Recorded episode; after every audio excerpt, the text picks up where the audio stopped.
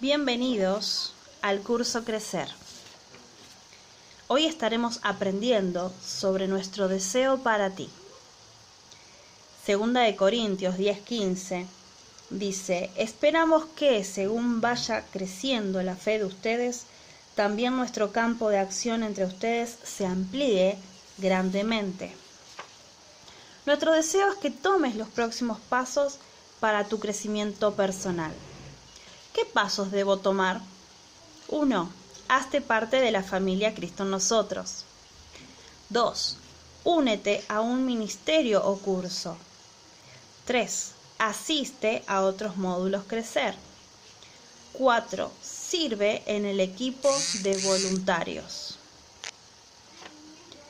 Nuestro deseo es que seas parte de la familia. La diferencia entre uno que asiste y alguien que considera Cristo en nosotros su casa se puede resumir en una palabra. Compromiso. El que solo asiste es un consumidor. El que es parte de la familia es un contribuyente. ¿En qué consiste el compromiso? Razones para comprometerme con la familia Isen. Una razón bíblica. Cristo se ha comprometido con la iglesia. Efesios 5:25 dice, Cristo amó a la iglesia y se entregó por ella. Una razón cultural. Es un antídoto a nuestra sociedad. Vivimos en una época en que muy pocos quieren comprometerse con algo un trabajo, un matrimonio, nuestro país. La idea de membresía va en contra del concepto popular de evaluar religión como uno haría para elegir un producto. Es una decisión desinteresada. El compromiso siempre genera carácter. Una razón práctica. Define con quién se puede contar. Todo ejército tiene un alistamiento ser parte de la familia nos ayuda saber con quiénes contamos. Una razón personal. Produce crecimiento espiritual. El Nuevo Testamento pone mayor énfasis en la necesidad de que los cristianos sean responsables los unos con los otros por el crecimiento espiritual no puede ser confiable si no está comprometido con una iglesia dentro del cuerpo de Cristo. Punto 2. Compromiso de la familia de Cristo en nosotros.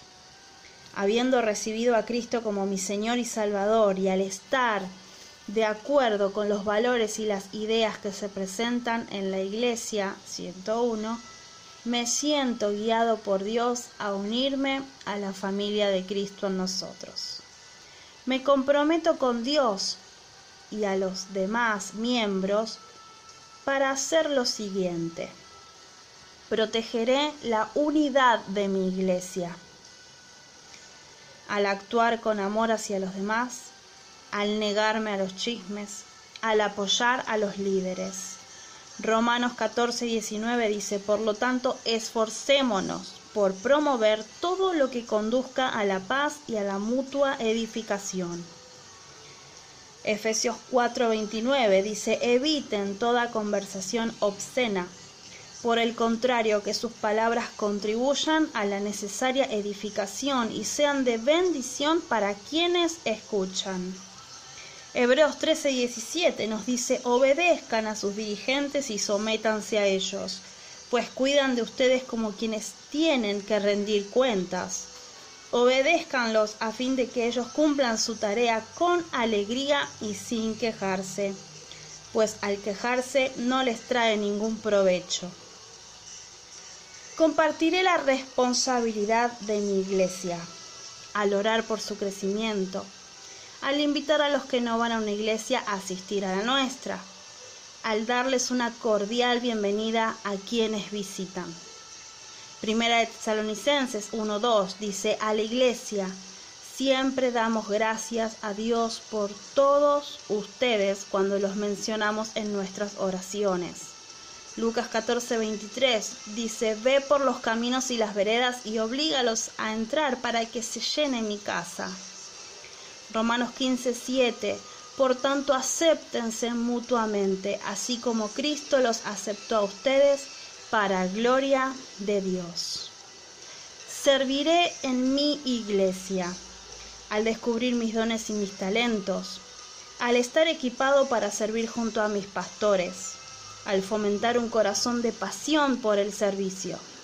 Primera de Pedro 4:10 dice, cada uno ponga al servicio de los demás el don que haya recibido, administrando fielmente la gracia de Dios en sus, en sus diversas formas. Efesios 4, 11 al 12 nos dice, Él mismo constituyó a unos apóstoles, a otros profetas, a otros evangelistas y a otros pastores y maestros a fin de capacitar al pueblo de Dios para la obra de servicio, para edificar el cuerpo de Cristo. Y Filipenses 2, 4, 5 y 7 dice, cada uno debe velar no solo por sus propios intereses, sino también por los intereses de los demás. La actitud de ustedes debe ser como la de Cristo Jesús. Se rebajó voluntariamente, tomando naturaleza de siervo. Apoyaré el ministerio de mi iglesia. Al asistir a la iglesia, al vivir una vida dedicada a Dios, al dar regularmente. Hebreos 10:25 dice, no dejamos de congregarnos, sino animémonos unos a otros. Filipenses 1:27 dice, pase lo que pase, compórtense de una manera digna del Evangelio de Cristo. Y Levítico 27:30, el diezmo de todo producto del campo pertenece al Señor, pues le está consagrado.